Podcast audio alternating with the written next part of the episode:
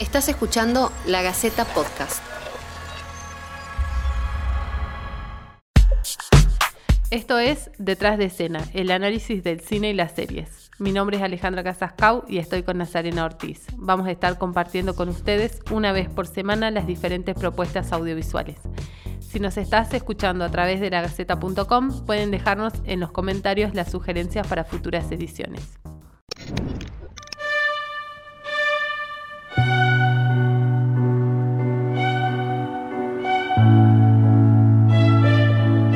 Mozart, Beethoven y Chopin nunca murieron, simplemente se convirtieron en música.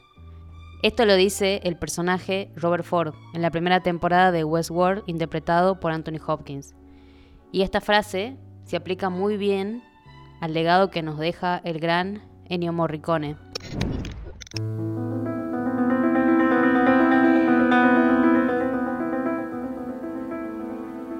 Este compositor falleció a los 91 años de edad en Roma. Murió en una clínica donde fue hospitalizado después de una caída que le causó una fractura de fémur.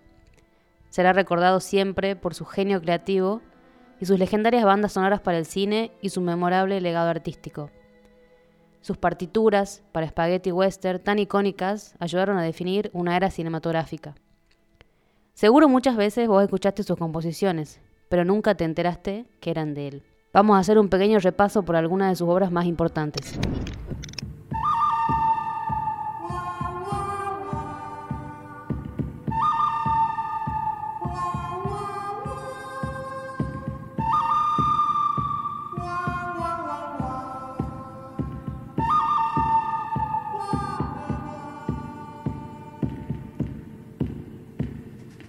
El bueno, el malo y el feo, de Sergio Leone, año 1966.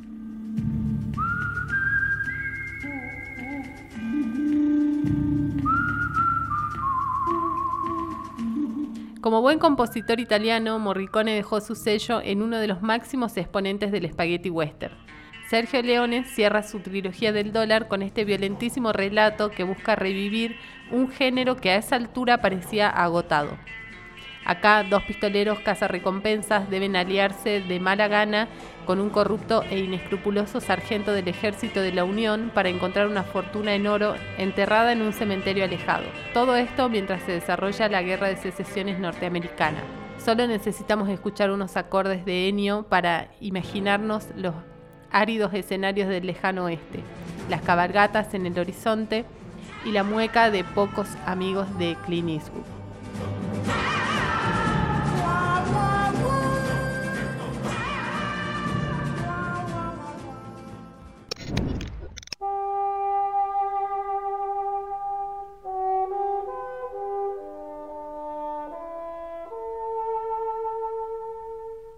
900 de Bernardo Bertolucci de 1976.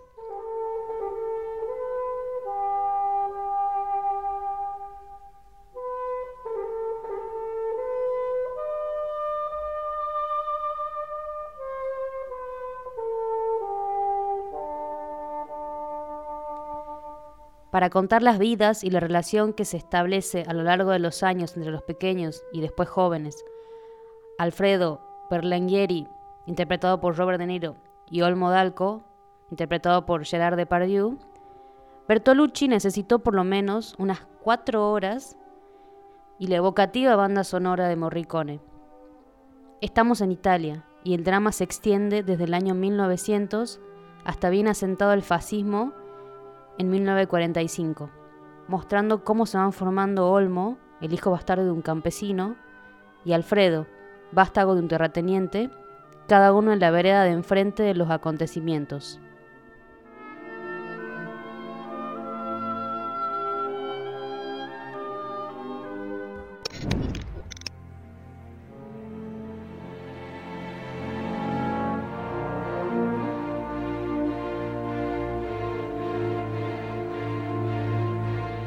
Los Intocables, de Brian De Palma, 1987.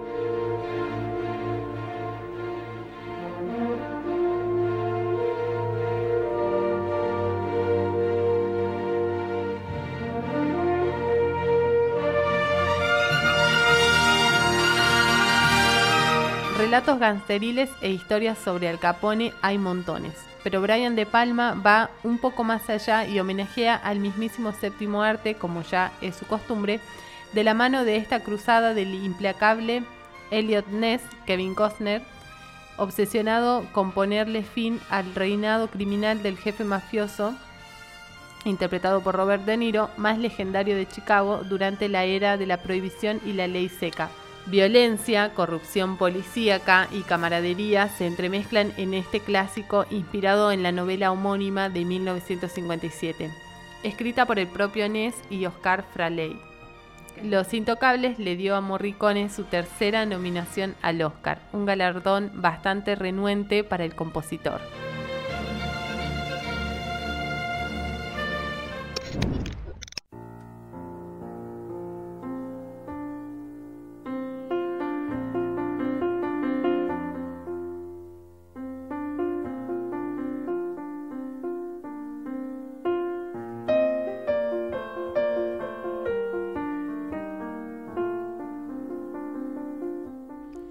Cinema Paradiso de Giuseppe Tornatore en el año 1988.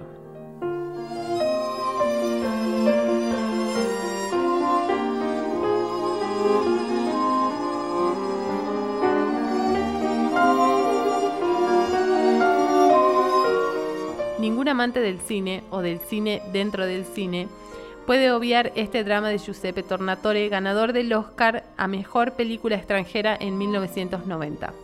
El film de por sí tiene varias versiones, la original que dura 155 minutos, pero ninguna le faltan las emotivas melodías de Ennio, acompañando la historia de Salvatore Toto Di Vita. Toto ya adulto y convertido en un cineasta famoso regresa a su pueblo natal en Sicilia y recuerda al pequeño que se enamoró de las imágenes en movimiento gracias a la magia de la sala y a la estrecha relación de amistad que forjó con Alfredo, el proyeccionista de Cinema Paradiso.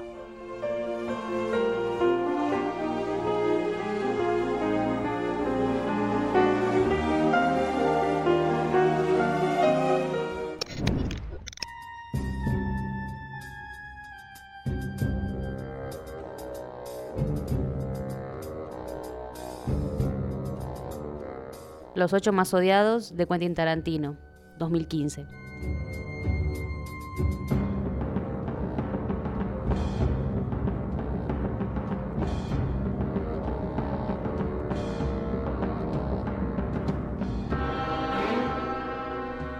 Tal vez este no sea el mejor trabajo de Morricone, pero no podemos dejar pasar una banda sonora premiada por la Academia, después del Oscar honorífico que obtuvo años atrás.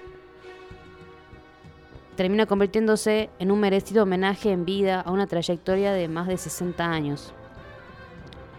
Más cuando viene de la mano de un fan como Quentin Tarantino y un western ultraviolento que nos lleva a las heladas tierras de Wyoming unos años después de la Guerra Civil. Una diligencia atraviesa las llanuras de camino a Red Rock y entre los pasajeros se encuentran el recompensas John Root y su cautiva Daisy Domer. En el viaje se van sumando otros personajes, pero las inclemencias del tiempo los obligan a refugiarse en la mercería de Minnie, donde ya están refugiados otros cuatro individuos bastante sospechosos.